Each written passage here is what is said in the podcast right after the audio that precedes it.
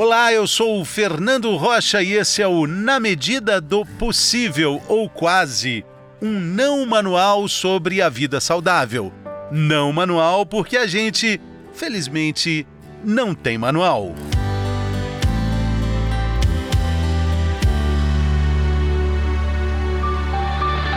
Ruído branco para crianças e bebês. Como o próprio nome diz, é um ruído, mas pode ajudar. Pode abafar os sons externos.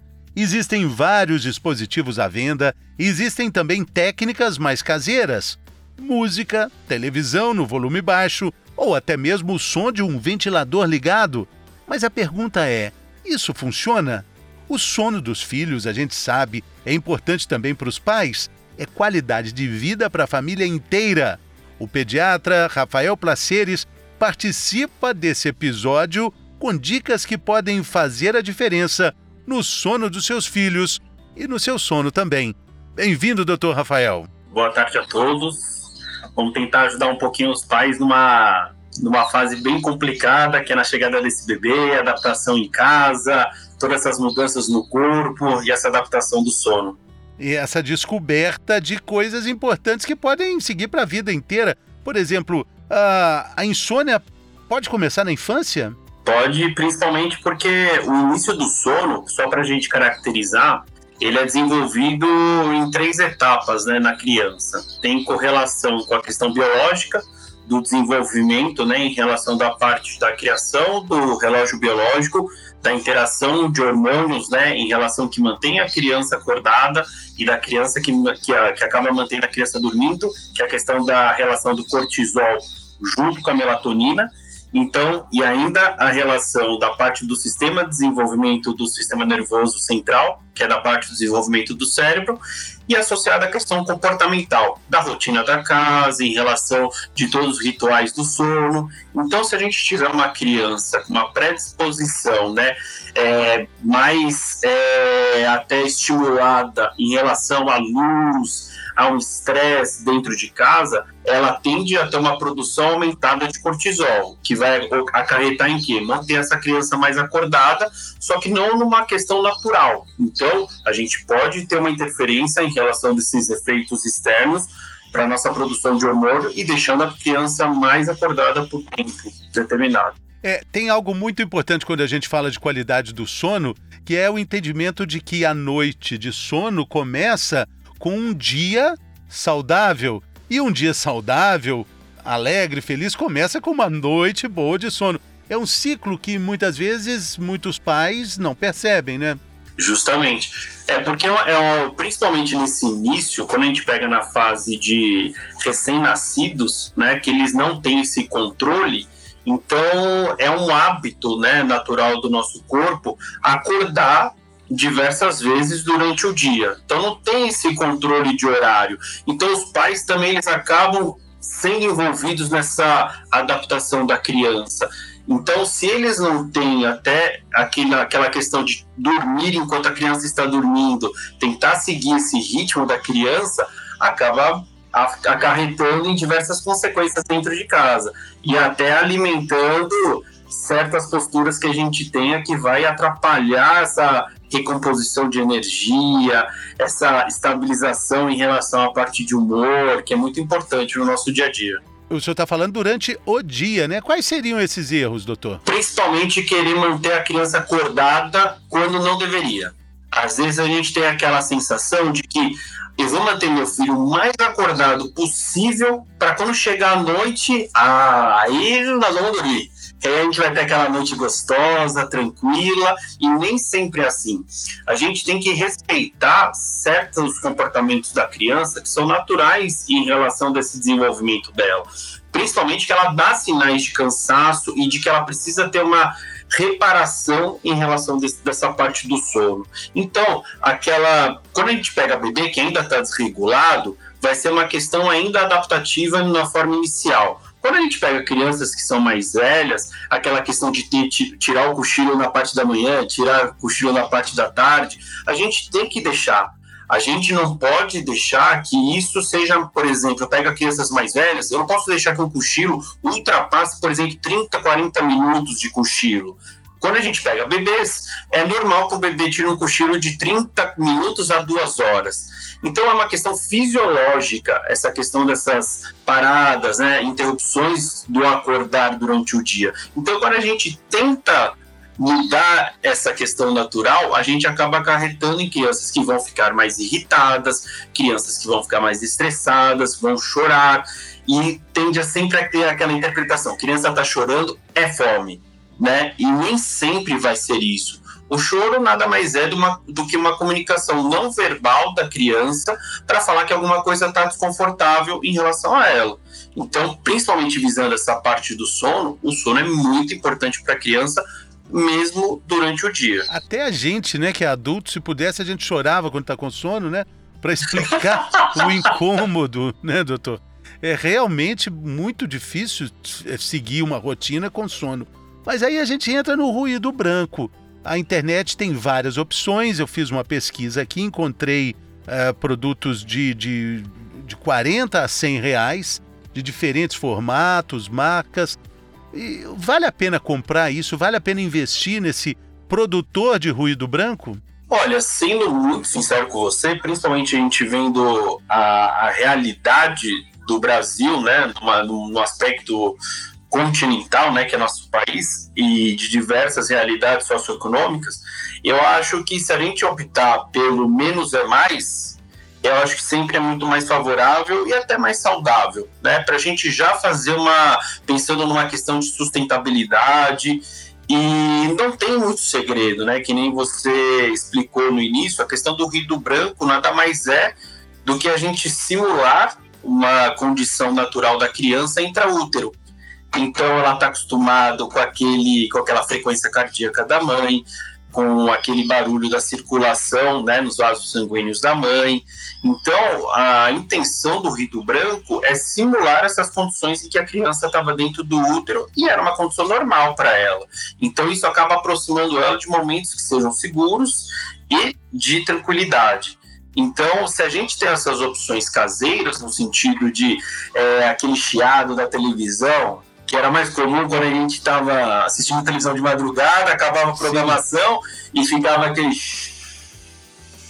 Ou até mesmo, né, quando a antena não estava funcionando, ou que nem você comentou em relação de secador, alguma coisa que mantenha a frequência para que a gente consiga deixar a criança num ambiente mais parecido com o intraútero. Estão falando do bebê, né? Para crianças um pouco mais velhas, funciona aquele velho radinho baixinho ali, uma música calma. Isso também é ruído branco. É aconselhável? Isso não vai atrapalhar a qualidade do sono, né, doutor? Não, não, porque aí eu mantenho como se eu estivesse enganando o meu sistema nervoso central. Né, você acaba enganando o cérebro. Então ele não vai focar naquelas distrações, por exemplo, em relação, vai, vamos supor que seja uma música com letra, ele vai focar mais na frequência do em relação daquela parte musical por trás daquilo do que propriamente dito nessas distrações. Agora, não, ah, eu tô acostumado a deixar meu filho com jogo de futebol, coisas do tipo que vão oscilar na frequência e na intensidade do som, aí sim eu vou trazer um prejuízo, porque aí, por mais que a criança esteja dormindo, o sistema nervoso dela vai estar antenado e vai estar dividindo as atenções. Agora, doutor, quando a gente fala de sono, de qualidade de vida para a família toda, a gente encontra aí um tema controverso: criança na cama dos pais. Como é que a gente pode lidar com isso? Qual é a recomendação que o senhor dá? Então, inicialmente, é, a gente foge um pouco dessa questão do certo e errado né? Porque a gente tem que ver que não é só uma relação unilateral, envolve pai, mãe, é, ou, ou, que seja uma acompanhante, coisa do tipo, faz a voz, e às vezes a gente fica preocupado, então eu quero deixar meu filho perto de mim, porque se acontece alguma coisa eu quero estar do lado dele. Então tem diversas técnicas hoje dia, né, principalmente é, se você consultar a Sociedade Brasileira de Pediatria, como a Academia Americana de Pediatria, que é uma referência para a gente, eles orientam que no início até tem aquela questão de deixar a cama do bebê, o berço do bebê, ou até aquelas camas que são adaptadas ao colchão dos pais, ao lado da cama, né? Mas não propriamente dito junto com os pais, no sentido para ter aquele cuidado, né? Para não o, pai não vai dormir direito porque vai ficar preocupado se ele vai virar, vai cair em cima da criança, a mãe também. Então, não vai ser um sono reparador para ninguém, para a criança e nem para os pais. E também tem aquela questão das crianças é, ficando um pouco mais velhas, já tendo um pouco do entendimento como é que funciona o sono. O importante é a questão do diálogo da criança entender que é o momento dela dormir. Por que, que é importante dormir? E eu criar um ambiente favorecido para ela. Então, dela ter o quarto dela, da gente tentar introduzir essa questão de ter um ambiente para ela, que ela vai estar tá segura, até até aquela questão de vamos ler à noite para criança, vamos criar aquele clima que seja favorável, para ela entender a importância daquilo. Por isso que a gente sempre orienta. É, eu não posso chegar a estipular, por exemplo, 7 horas da noite, vou colocar meu filho para dormir. Eu não, eu não vou levar ele para a cama às 7 horas da noite. O que a gente tem de orientar, levar, por exemplo, 30 minutos antecedendo a hora de dormir, para ter aquele entendimento, aquela preparação para o sono. Porque aí a gente consegue separar aquela necessidade dela ter que ir para tua cama, depois você ter que levar ela para a cama de volta, ou até mesmo quando tem aquelas situações de a criança acordou de madrugada, tá com medo, o que, que eu faço? Naquele impulso, às vezes a gente acaba trazendo para nossa cama porque às vezes é mais prático. Só que às vezes não é a melhor intenção, porque eu acabo fortalecendo esse medo da criança e associando que toda vez que ela tiver medo, eu vou levar ela para o meu quarto. E a gente não cria aquela questão de eu incentivar, é, dar segurança para ela e mostrar que o ambiente que ela está dormindo é um ambiente seguro para ela. Muito importante o senhor falar sobre esses rituais que médicos especialistas em sono, no caso para os adultos, falam para a gente praticar, para o cérebro, para o nosso cérebro ir se acostumando, tá na hora de dormir, a gente vai é, desacelerando. Então é importante também que os pais façam esses rituais com as crianças, né? Justamente. É, como isso vai variar de pessoa para pessoa, né? Tem pessoas que acabam. O que a gente tem que tentar deixar um ambiente menos intenso possível tanto na questão de iluminação, né, porque senão a gente ainda acaba inibindo a nossa produção de melatonina, que é o hormônio do sono, quanto a questão que a gente mantém nosso cérebro ativo.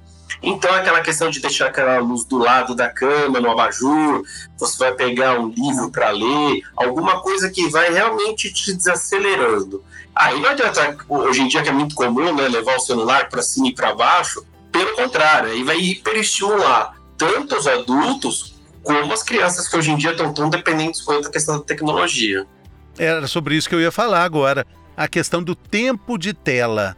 É, eu acho que é difícil cravar um tempo específico para cada idade, mas os limites são necessários, né, doutor? Estou falando de tela abrangendo tudo: televisão, computador, o celular dos pais, ou em alguns casos o celular da própria criança? É, é saiu recentemente um, uma normativa da, da Sociedade Brasileira de Pediatria tentando orientar, né? Porque aquela coisa, o que é funciona para mim, na tua casa não vai funcionar às vezes, né? Cada um tem as suas condições, e aqui nem você falou, não é necessariamente a questão do celular, tem a televisão, tablet, por aí vai. A questão que a gente tenta ao máximo é, antes de dois anos, tentar não introduzir a criança numa rotina dessa. Por quê? Na verdade, se você não tem contato com, com o celular, você não, nunca vai ter aquela questão de sentir falta dele. Né? Então, se você nunca experimentou chocolate, como você deixou saudade de comer chocolate? Você não teve contato. Então, a gente tenta evitar isso ao máximo. Então, antes de dois anos, apesar dos pesares, a gente tenta evitar ao máximo, para não criar aquela dependência da criança. Ah, mas vai comer, precisa da televisão. Ah, mas vai dormir, precisa da televisão. E hoje em dia tem sido uma ferramenta muito utilizada para os pais, principalmente hoje em dia na realidade da pandemia, muitos estão em home office, eles acabam usando desse artifício para conseguir trabalhar, dar conta do trabalho e da casa. Mas é uma forma que a gente tem que de novo, naquela questão de menos é mais. Então, quanto menos dependência, menos a gente apresentar para a criança, mais positivo a gente consegue organizar nosso dia a dia. O senhor arrisca a, a determinar um horário de tela, tipo duas horas de tela? Podemos chegar no número ou, ou, é muito particularizado isso? O que a gente tenta ao máximo é, por exemplo, crianças menores de dois anos que inevitavelmente a gente vai ter que utilizar para poder dar conta da, da, da, do nosso dia a dia, que seja no máximo uma questão de meia hora, uma hora ao dia. Crianças acima de dois anos até cinco anos de idade, duas horas ao dia. E aquela questão, não precisa ser uma questão contínua, né? A criança, às vezes, ela perde muito fácil a questão do interesse. Então, às vezes, você coloca. Um, não adianta você colocar um filme para criança, então não vai ficar lá uma hora e meia, duas horas sentada na frente da televisão. Ela viu um passarinho verde passando do lado na sacada, ela viu o barulho do ônibus na rua, ela vai querer ver, ela vai querer pegar um outro brinquedo, ela não vai ficar muito focada naquilo. E eu, as crianças mais velhas, acima de 5 anos, para os adolescentes, a gente tenta manter uma coisa mais saudável de duas a três horas ao dia.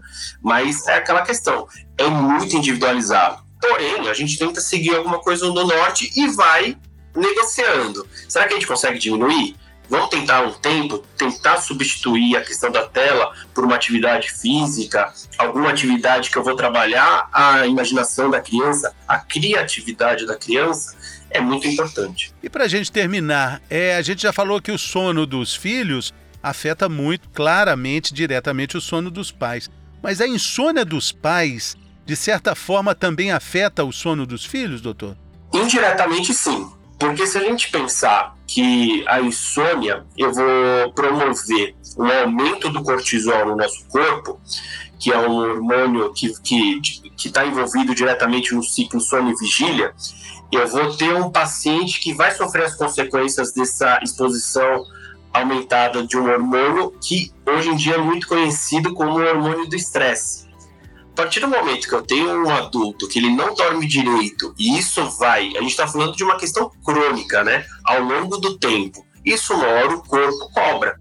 Então é um paciente que provavelmente os hábitos alimentares vão estar irregulares, é um paciente que vai estar mais estressado, mais irritado.